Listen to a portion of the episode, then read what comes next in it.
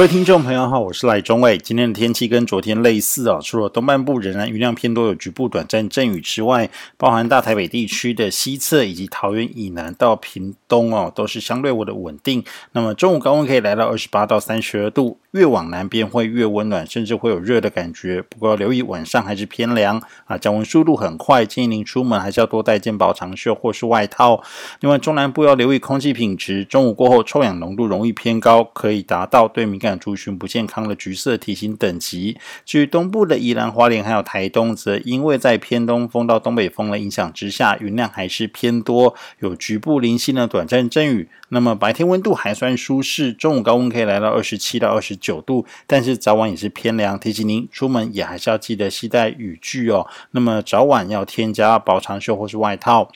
那么像这样子相对稳定、水汽量比较少的天气，可以持续到明天的上半天。那么明天礼拜三的下半天开始哦，台湾附近的水汽会增加，加上礼拜四开始东北风也会增强，迎风面的北部跟东部降雨也会增加啊，相对会比较湿凉一点。那么这个礼拜四会是这个礼拜哦的这个啊降雨最显著的一天。那么这波水汽主要是由南边的莫拉菲外围环流所带来啊，莫拉菲台风目前啊是在。在这个吕宋岛西南方海面上。在昨天通过菲律宾进入南海之后，它的强度哦再度增强。那么目前已经是中路台风，虽然不会直接影响台湾啊，未来会持续往西边朝越南方向移动。不过它的外围环流还是为我们台湾带来一些水汽哦。礼拜五随着莫拉菲更往西边远离台湾，它的外围环流为台湾带来的水汽量会更少啊。不过东北风对台湾的影响还是持续，所以在北部跟东半部还是相对比较不稳定，容易有阵雨，也要留意周围海面。的风浪会比较大，